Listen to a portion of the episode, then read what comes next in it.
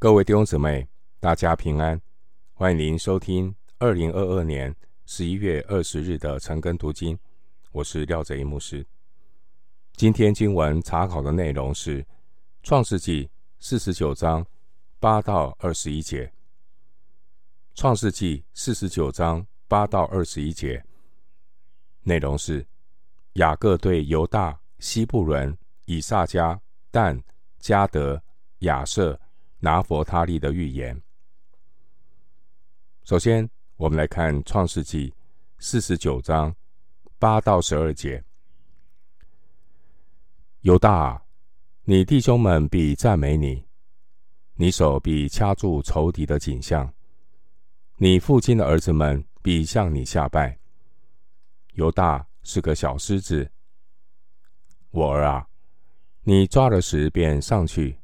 你屈下身去，卧如公狮，蹲如母狮，谁敢惹你？龟必不离犹大，杖必不离他两脚之间，只等细罗来到，万民都必归顺。犹大把小驴拴在葡萄树上，把驴驹拴在美好的葡萄树上。他在葡萄酒中。洗了衣服，在葡萄之中洗了袍褂。他的眼睛必因酒红润，他的牙齿必因奶白亮。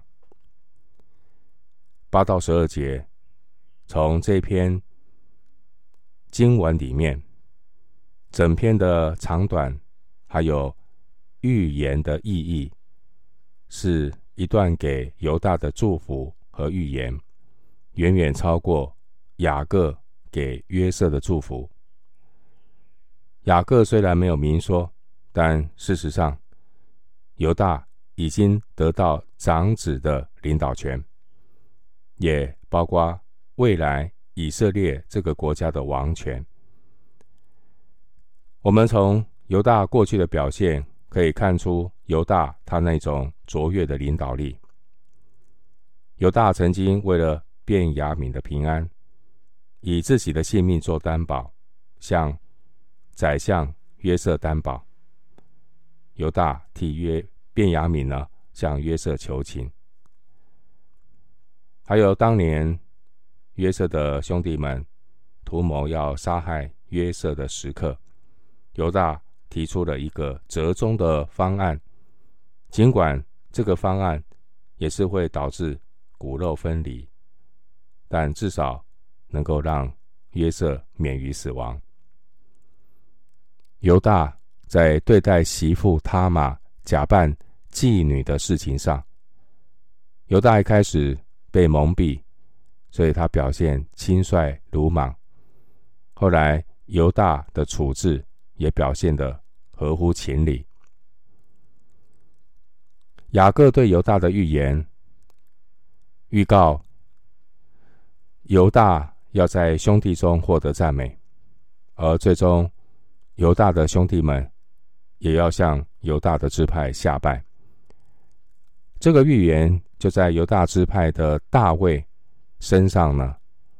当他成为全以色列君王的时候，这个预言就得到了应验。犹大的名字含义是赞美。经文第八节，雅各论到犹大说。你手臂掐住仇敌的景象，这是预言犹大支派能力的表现。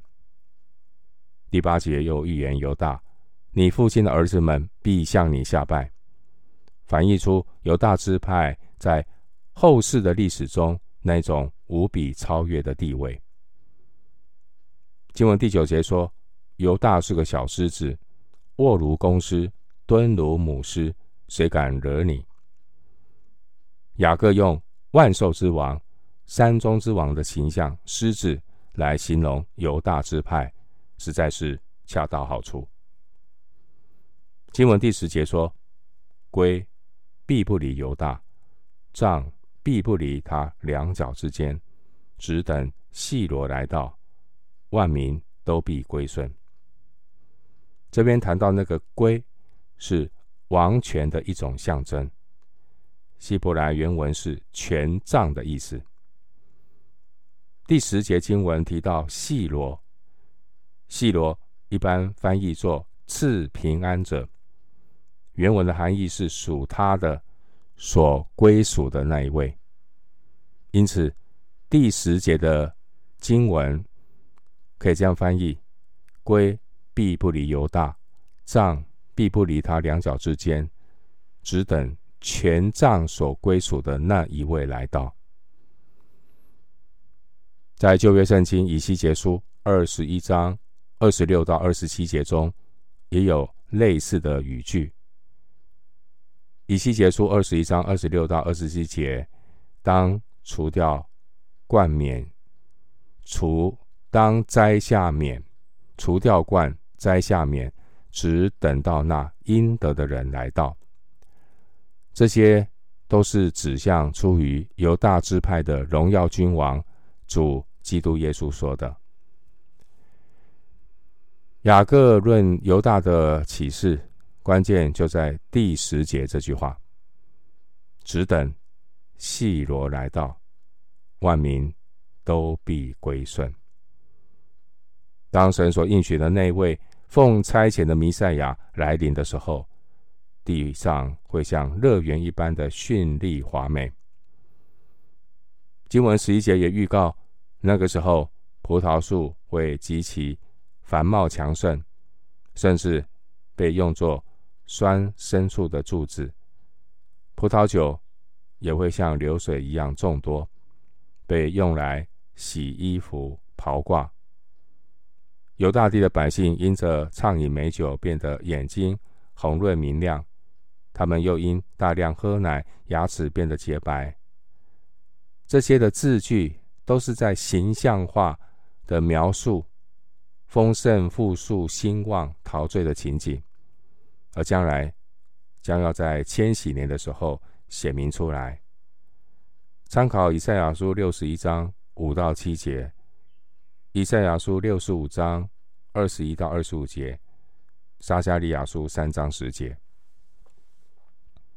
回到经文，《创世纪》四十九章十三节：希伯伦必住在海口，必成为停船的海口，他的境界必延到西顿。十三节提到希伯伦，希伯伦是利亚的第五个儿子，在约书亚统治的时候，分给。西布伦支派的领地是在加利利海和地中海之间。我们从耶稣雅记十九章十到十六节可以看出来，西伯伦所分配到的地界只是朝向海边，并没有到达地中海的海岸线，也没有直接与西顿相连，不像他邻近的亚设一样。西布伦。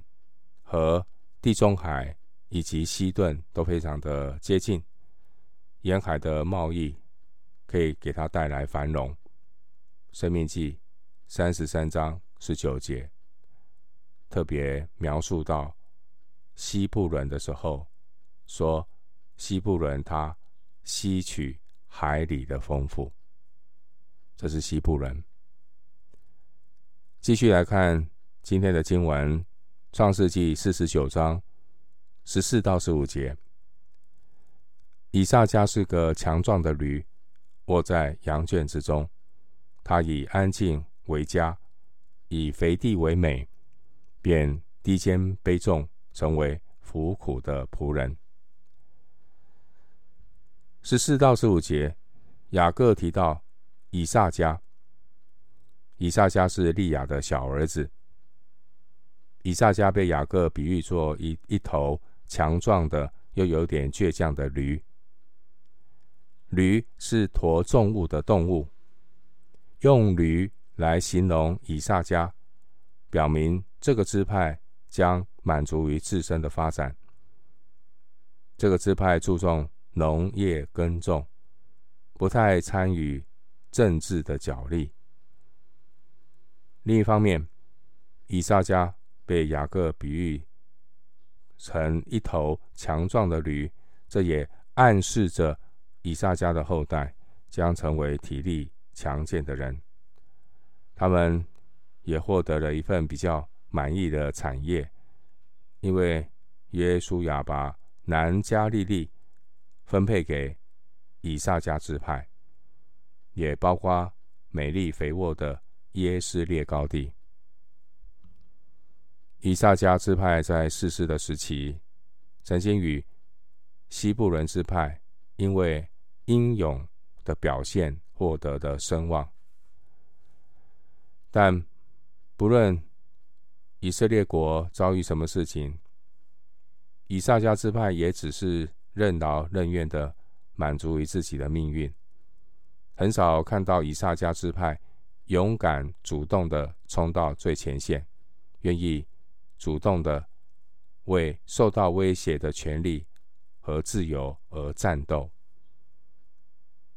十四到十五节的含义，也包括这个支派将来会与外族结盟，或是常常会受到外来的入侵，被迫去服侍其他的人。回到经文《创世纪》四十九章十六到十八节。但必判断他的名，做以色列支派之一。但必做道上的蛇，路上的虺，咬伤马蹄，使骑马的坠落于后。耶和华，我向来等候你的救恩。十六到十七节，雅各论到但这个支派，但。是拉结使女毕拉的长子。但支派在以色列国有一段时期中，他曾经处于一个很重要的地位，特别是在士师时代的后期。但这个支派著名的大力士士师参孙，他曾经做过以色列士师长，有二十年的时间。经文十七节描述但支派，但必作道上的蛇，而这句话所描述的是这个支派的特征。但这个名字的含义是审判的意思。但支派本应该为绝望者伸冤，就好像当年神为拉结伸冤一般。可是呢，但这个支派却选择以暴力、奸诈。和邪恶来处理问题。士师记十八章二十七节，但支派就好像路中的蛇一样，要使骑马的勇士跌倒。在士师时代，以色列国第一次发生整个支派大规模转向拜偶像的，就是从但支派开始的。士师记十八章。三十到三十一节，所以在启示录第七章中，但支派的名字被删掉了。但这个支派不配承受天上的迦南，代替但支派的是约瑟的儿子马拿西支派。传统希伯来拉比的教训和一些早期基督教教父认为。基督是出于犹大的支派，而敌基督可能是出于但的支派。而十七节经文提到这道上的蛇，似乎就蕴含了这个意思。经文十八节雅各的预言中，就好像看见了启示录第七章的意象。十八节是一个祈祷。恳求耶和华的怜悯，赐下神的救恩。雅各也是间接的提醒他的儿子们，要倚靠耶和华，把信心的眼睛定准在耶和华身上。当年主耶稣曾经提到财主进天国的论述，主耶稣他先说：骆驼穿过针的眼。比财主进神的果还容易。马可福音十章二十五节之后，主耶稣说：“在神凡事都能。”马可福音十章二十七节。弟兄姊妹，从神而来的信心，能够保守属神的人，在任何的情况下都不放弃。主耶稣说：“在信的人，凡事都能。”马可福音九章二十三节，并且只要信是得着的，就必得着。马可福音十一章二十四节。最终，那些被丢进永远硫磺火湖的是谁呢？先是胆怯的，其次是不信的。启示录二十一章八节。但支派是我们的前车之鉴。回到经文，《创世纪》四十九章十九节，迦得必被敌军追逼，他却要追逼他们的脚跟。十九节提到迦得这个支派，迦得是利亚使女希帕所生的头一个儿子。十九节。在希伯来原文中，十九节只有六个字，其中四个字包含加德的名字中是双关语，因为加德这个名字的含义是军队或攻击，因此第九节经文这句富有诗意的经文可以这样翻译：敌军必要攻击加德，加德却要攻击敌军的脚跟。住在约旦河东的几个支派，常常会遭受到敌军在边界上的攻击。他们如果呼求神、倚靠神，就必得胜。曾经投靠大卫王的加得人，出现过许多勇猛的这些勇士。他们呢，被形容是狮子，而且呢，加得人行军的速度非常的快。也被比喻作山顶的鹿，历代志上十二章八节，这些都证明迦得人是一个很勇敢的支派。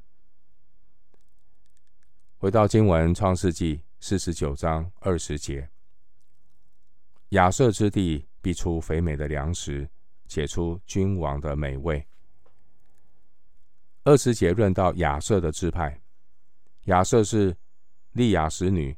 希帕所生的第二个儿子。亚瑟支派在进入迦南地之后，他们住在地中海沿岸的加密平原。亚瑟支派拥有肥沃的土地，以及直通海口的贸易路线，因此呢，亚瑟支派所在的地区出产丰富，盛产粮食。亚瑟支派所在地的这些出产。后来也曾经被所罗门王征收，作为皇家的御粮来使用，供应了西兰王的家眷。列王记上五章十一节，摩西曾经形容亚瑟支派可以把脚沾在油中。申命记三十三章二十四节，意思就是亚瑟支派他们非常的丰盛。回到经文，《创世纪》四十九章二十一节，拿弗他利是被释放的母鹿，他出佳美的言语。二十一节，雅各论到拿弗他利支派，拿弗他利是拉结使女毕拉的第二个儿子，也是但的弟弟。拿弗他利支派是居住在高原的支派。过去，以色列人在士师的时代，曾经在底波拉和巴拉的带领之下，使以色列人挣脱了奴役的捆锁，也因此，拿弗他利支派一时声名大噪。可以参考士师记四到五章。经文二十一节说到。佳美的言语，也可以翻译作美丽的麋鹿，一种动物麋鹿。这是表明呢，拿弗他利他们是一种自由自在的天性，住在山地的居民，他们会保持血统的纯正。拿弗他利人不与外族人混杂，这是这样的一个意义。女先知底波拉，他曾经歌颂拿弗他利人，说拿弗他利人是拼命敢死的，是在田野的高处。四世纪五章十八节，拿弗他利这个支派住在基尼列湖，也就是加利利海的西北边。经文二十一节，雅各对拿弗他利的预言，对照士师底波拉给巴拉的鼓励，让巴拉勇敢出征。这当中有奇妙的吻合。雅各对于利亚后来生的两个儿子和两个小妾所生的四个儿子的祝福，都非常的简短。雅各给这些儿子们的一些预言，在后来圣经记载的历史中，并不是很明显。最后，牧师以一段圣经经文作为今天查经的结论。传道书十二章十三到十四节。传道书十二章十三到十四节，这些事都已听见了。总意就是敬畏神，谨守他的诫命，这是人所当尽的本分。因为人所做的事，连一切隐藏的事，无论是善是恶，神。都必审问。传道书十二章十三到十四节，我们今天经文查考就进行到这里。愿主的恩惠平安与你同在。